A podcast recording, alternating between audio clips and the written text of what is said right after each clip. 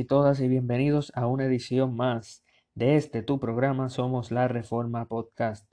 De que te habla tu amigo Cristian González y en esta edición de Somos la Reforma Podcast vamos a estar hablando sobre sola fide.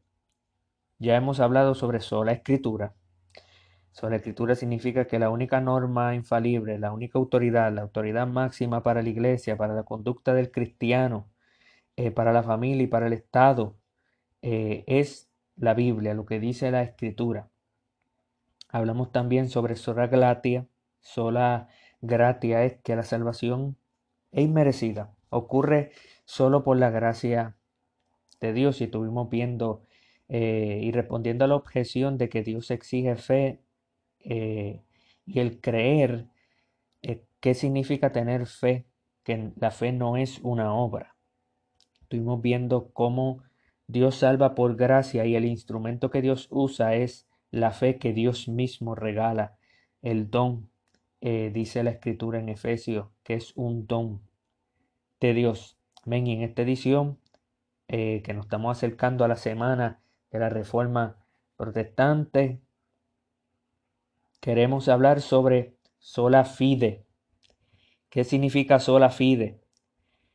Es conocida como históricamente como la doctrina de la justificación por la fe solamente. Es una doctrina eh, que está en la mayoría de las denominaciones protestantes y que la diferencia del catolicismo y de algunos que se hacen llamar ortodoxos con letra mayúscula eh, y algunos que son del movimiento de restauración que son las sectas.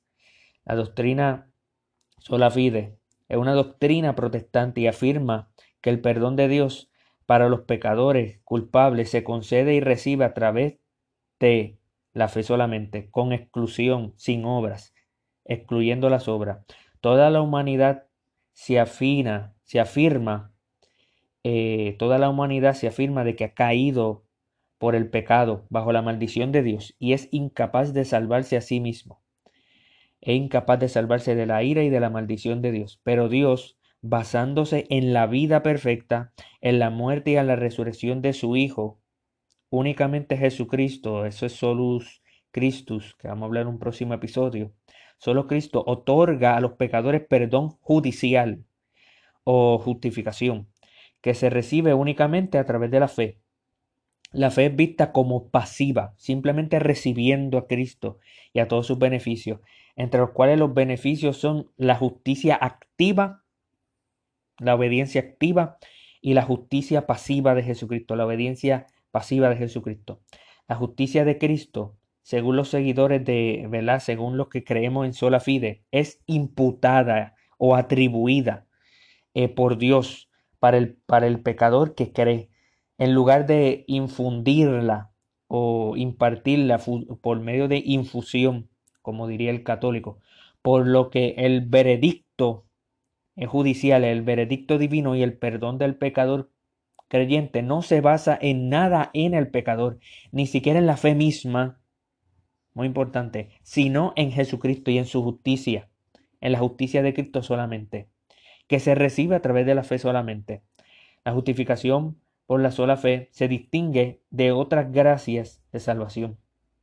En el protestantismo histórico, ambos luteranos y reformados hemos mantenido la justificación por la sola fe, en contra de la religión católica específicamente, pero también en oposición a otros que siguen lo que es la ortodoxia occidental, que no tiene nada de ortodoxo.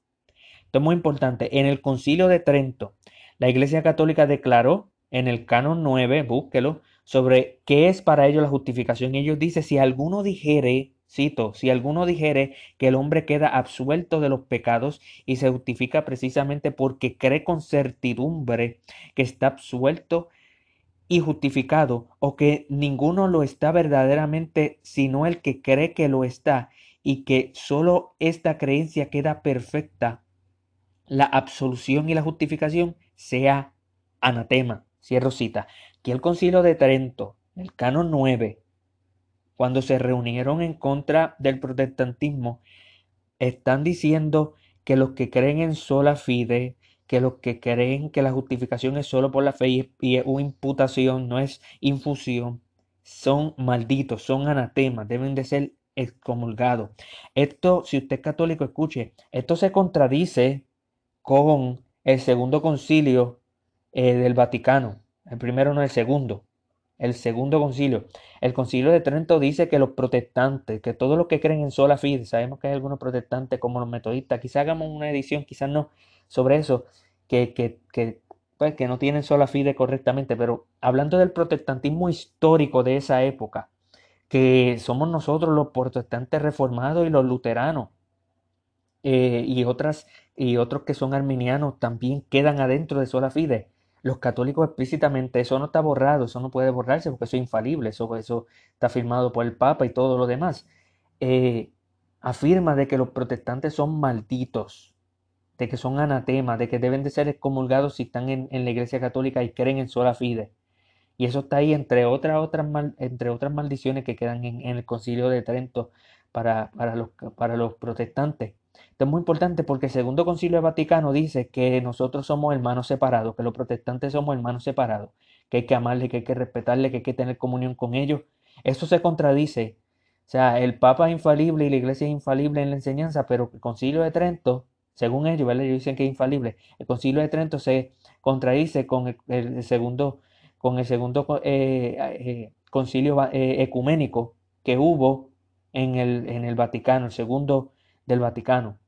Se contradice decir, somos malditos, pero son mis hermanos separados. Son, son malditos, no debemos de tener comunión con ellos, pero el segundo concilio del Vaticano debemos de tener comunión con ellos. Así que examine eso. Por lo tanto, la fe sola es el fundamento para el protestantismo y lo distingue de otras denominaciones. De acuerdo con Martín Lutero, la justificación por la sola fe es el artículo sobre la cual la iglesia se mantiene o se cae. Eh, de 1510 a 1520, Martín Lutero dio una conferencia sobre, sobre diferentes libros. Algunos de ellos eran Hebreo, Gálata, Romano y Salmo. Cuando él estaba estudiando estas porciones, él llegó a ver el uso de los términos como penitencia y la justificación por la Iglesia Católica en, de una manera nueva, de una nueva forma que no lo enseña la Biblia. Y se convenció de que la iglesia, de que la iglesia estaba corrompida en sus caminos y había perdido de vista lo que, lo que, se, lo que estaba en la escritura. La más importante para Lutero era la doctrina del acto de Dios de declarar a un pecador justo por la justificación por la fe, solamente por la gracia de Dios. Él comenzó a enseñar que la salvación o la redención era un don de la gracia Dios, alcanzable solo a través de la fe en Jesucristo, como dice la Escritura. Él dice, esta, cito, esta roca firme, lo cual llamamos la doctrina de la justificación por la fe, es el principal artículo de toda la doctrina cristiana que comprende el entendimiento de toda piedad. Cierro cita. También él hizo un llamado, eh, un llamado a esta doctrina en el Articulus Stantis et Ecclesiae Candenti, el artículo de la situación y la caída de la iglesia. Y en este artículo eh, en donde dice Lutero que la iglesia o se mantiene de pie o se cae. Los luteranos siguen a lo que Lutero en esto, cuando siguen a Lutero en esto, cuando le llama el principio material de la teología en relación con la Biblia, que es el principio formal. Principio material de la teología en relación con la Biblia, que la Biblia es el principio formal. Ellos creen que la justificación por gracia mediante la fe en la justicia de Cristo solamente es el Evangelio el núcleo de la fe cristiana en torno al cual todas las demás denominaciones cristianas deben estar centradas y basadas. Lutero llegó a comprender la justificación como enteramente la obra de Cristo, la obra de Dios, como la justicia de Dios es mencionada en el Evangelio, es el acto de, de Dios declarar justo al pecador, al pecador injusto que tiene fe en Jesucristo.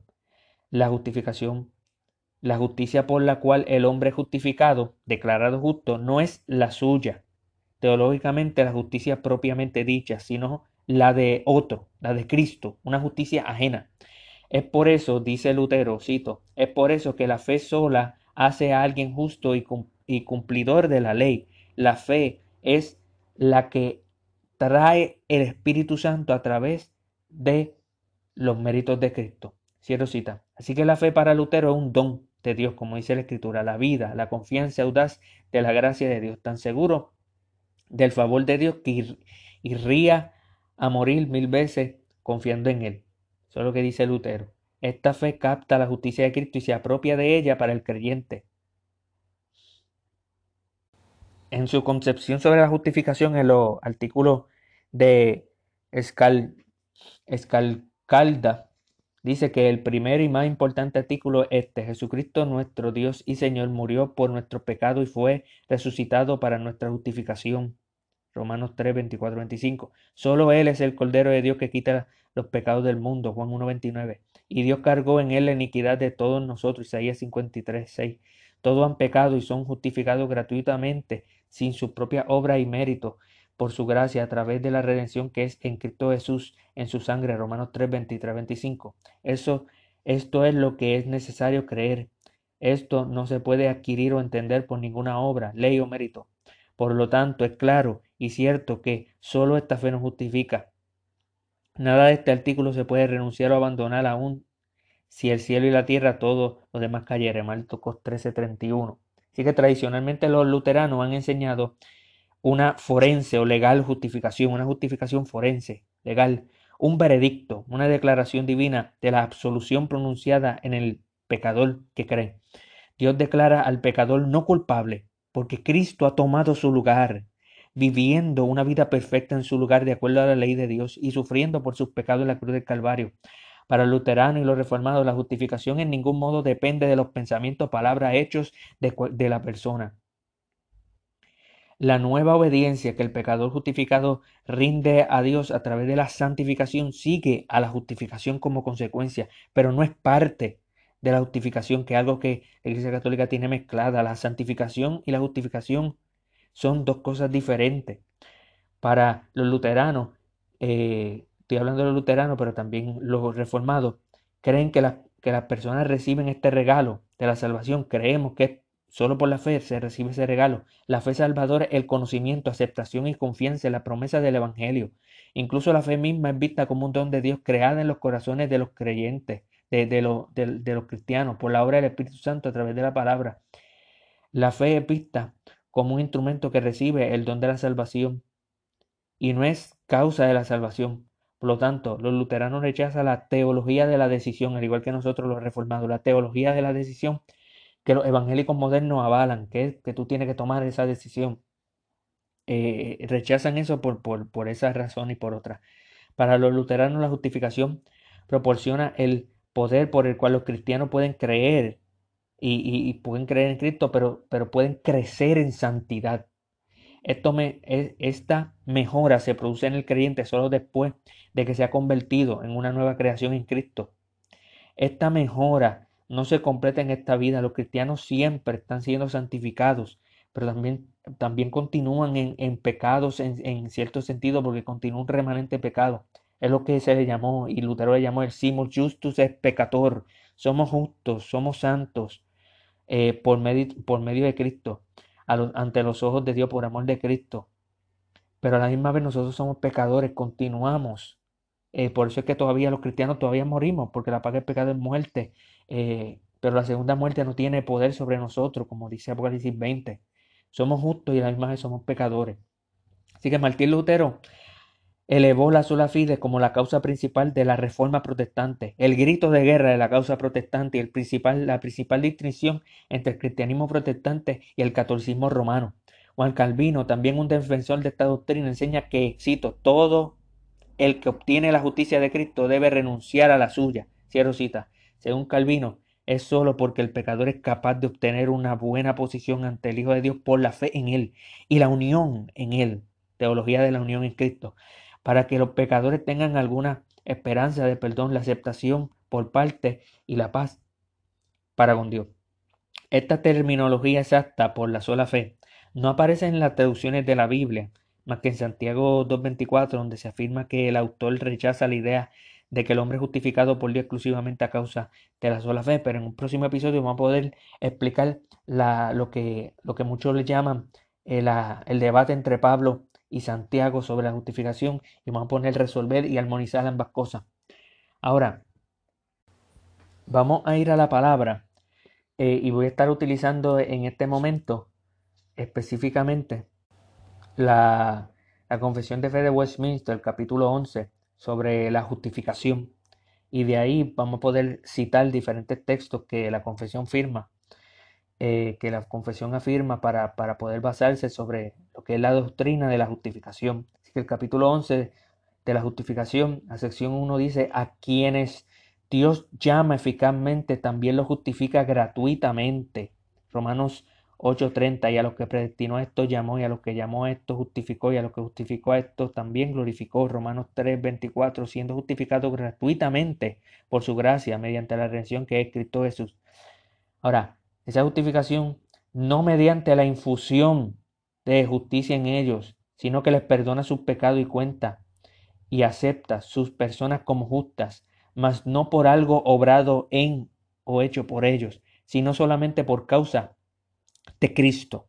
Tampoco les imputa la fe misma, ni el acto de creer, o alguna otra obediencia evangélica como su justicia, sino que les imputa la obediencia y satisfacción de Cristo. Eso es muy importante. Romanos 4, 5 al 8 dice más, al que obra no se le cuenta el salario como gracia, sino como deuda. Más al que no obra, sino que si no cree, sino que cree en aquel que justifica al impío, su fe le es contada por justicia, como también David habla de la bienaventuranza del hombre a quien Dios atribuye justicia sin obra, diciendo, bienaventurado aquellos cuyas iniquidades son perdonadas y cuyos pecados son cubiertos, bienaventurado el varón a quien el Señor no inculpa de pecado. En 2 Corintios 5, 19 y 21 dice que Dios estaba en Cristo reconciliando consigo al mundo, no tomándole en cuenta a los hombres sus pecados, y nos encargó a nosotros la palabra de la reconciliación. Y el 21 dice, el que no conoció pecado, por nosotros lo hizo pecado, para que nosotros fuéramos hechos justicia de Dios en él. Eso, eso habla de la doble transferencia.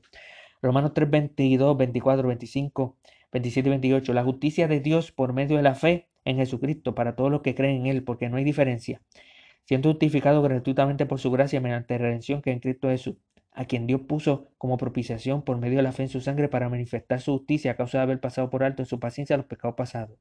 ¿Dónde queda la jactancia? Queda excluida. ¿Por cuál ley? ¿Por la ley de las obras? No, sino por la ley de la fe. Concluimos pues que el hombre justificado por fe sin las obras de la ley.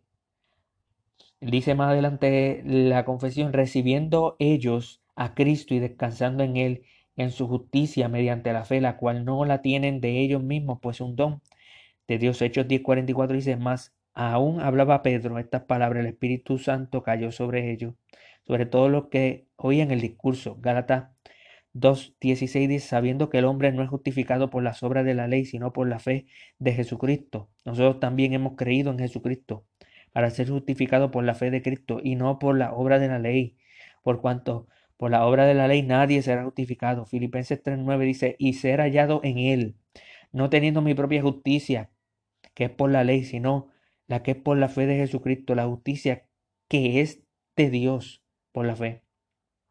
Amén. Así que esto es lo que dice eh, la confesión de fe de Westminster. Cuando leemos la palabra, pues obviamente tiene, tiene razón. Permítame continuar leyendo la sección 2. La fe que de este modo recibe a Cristo y descansa en él y en su justicia es el único instrumento de justificación. Juan 1.12, más a todos los que recibieron, los que creen en su nombre, Dios potestad es hecho, hijos de Dios. Romanos 5.1, justificado pues por la fe tenemos paz para con Dios por medio de nuestro Señor Jesucristo. Sin embargo, la fe no está sola en la persona justificada, sino que siempre está acompañada de todas las otras gracias salvadoras. Y no es una fe muerta, sino que obra por amor, como dicen en Gálatas 5, 6, porque en Cristo Jesús ni la circuncisión vale algo, ni la incircuncisión, sino la fe que obra por el amor. Así que cualquiera que quiera llamarnos antinomianista, no, sepa de que, de que eh, la santificación y que eh, ocurre en el cristiano luego la justificación. La justificación y la, y la fe y la salvación producen fruto, ¿ok? Producen fruto. No es una fe muerta, es una fe que, que, que produce fruto por, por el amor que le tenemos a Cristo. La sesión 3 dice, por medio de, la de su obediencia y su muerte, Cristo canceló completamente toda la deuda de todos aquellos que son justificados de este modo e hizo una adecuada, real y completa satisfacción a la justicia de su Padre a favor de ellos. Sin embargo, puesto que por ello Cristo fue entregado por el Padre y su obediencia y satisfacción fueron aceptadas en lugar de ellos, y ambas gratuitamente y no por causa de alguna que haya en ellos, entonces su justificación es solamente por pura gracia. Como dice la Escritura en Efesios 1.7, en quien tenemos redención por su sangre, el perdón de los pecados, según la riqueza de su gracia para que, dice la confesión, para que tanto la estricta justicia como la rica gracia de Dios sean glorificadas en la justificación de los pecadores. La sección 4 dice, Dios desde la eternidad decretó justificar a todos los elegidos y en la plenitud de los tiempos Cristo murió por los pecados de ellos y resucitó para justificación, para su justificación. Sin embargo, no son justificados hasta que Cristo le es realmente aplicado por el Espíritu Santo a su debido tiempo. Esto es para los que creen que la justificación es eterna desde antes de los siglos, ¿no? De antes de los siglos se decretó eh, la justificación, se decretó eh, que Dios iba a justificar, pero la aplicación de eso sucede en tiempo, en tiempo. Así que la sección 5 dice, Dios continúa perdonando a los pecadores de aquellos que son justificados y aunque nunca caigan, nunca van a caer del estado de justificación, sin embargo, por sus pecados pueden caer bajo el desagrado paternal de Dios, quien no les restaura la luz de su rostro hasta que se humillen, confiesen sus pecados, imploren su perdón y renuevan su fe y arrepentimiento. Amén. Así que nosotros no perdemos la justificación, pero eso no significa que, que como dice la Escritura, a quien Dios ama, Dios ama a sus hijos, Él los reprende, los disciplina, los castiga. Eso es Hebreos 12. La sección 6, la última sección sobre la justificación dice, bajo el Antiguo Testamento, la justificación de los creyentes era en todos sus aspectos una y la misma que la justificación de los creyentes bajo el Nuevo Testamento. Esto es muy importante porque las personas eran justificadas de la misma manera que eran en el Antiguo Testamento. Romanos 4, 22 y 24, Hechos 13, 8, Gálatas 3, 9, 13, 14. Abraham fue justificado antes que viniera la ley, pero David fue justificado también después que vino la ley. Así que esos son dos ejemplos que Romanos 4 nos da para asegurarnos que la justificación en el Antiguo Testamento era igual que en el Nuevo Testamento, solo por la fe. Así que la doctrina de la justificación por la fe, Lutero tenía razón, es la doctrina sobre la cual la iglesia se levanta o se cae. Iglesia que no defienda, que no esté capaz de morir por lo que la escritura dice de que el pecador es justificado solo por gracia, solo mediante la fe, solo por medio del sacrificio de Cristo, como mediador nuestro. Solo como la escritura dice, solo a Dios la gloria. Iglesia que no esté preparada para morir, para, para defender esto. Iglesia que, que no es, que, que está tambaleando y que cae. Iglesia que cae cuando no hace esto, cuando no defiende lo que la Sagrada Escritura dice.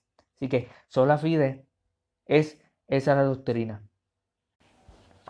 Esa doctrina expresa, como dice el Catecismo Menor de Westminster, la pregunta 33, que la justificación es un acto de la libre gracia de Dios mediante la cual perdona todos nuestros pecados y nos acepta como, como justos ante sus ojos, solamente en virtud de la justicia de Cristo que nos es imputada y que recibimos solamente por la fe. Así que si usted es cristiano, usted tiene propósito para vivir en paz para con Dios, como dice Romanos 5. 1. Justificado por la fe, tenemos paz para con Dios por medio de nuestro Señor Jesucristo. Y si usted no es cristiano, entienda de que nada de lo que usted haga puede justificarlo, de que nada de lo que usted haga puede salvarlo. Usted estaba bajo la ira de Dios porque usted vive en contra de los mandamientos de Dios, en contra de la palabra de Dios. Tus acciones y tu vida está en contra de Dios y eso merece un castigo. Así que la única manera que tú puedes ser librado, la única manera de que tú puedes ser salvo es por medio de la fe en Jesucristo. Así que, como dice la Escritura, cree en Jesucristo y serás salvo tú y tu casa. Esa es la doctrina, amado, de la justificación por la sola fide. Artículo sobre el cual la iglesia se levanta y se cae. Dios les bendiga. Amén.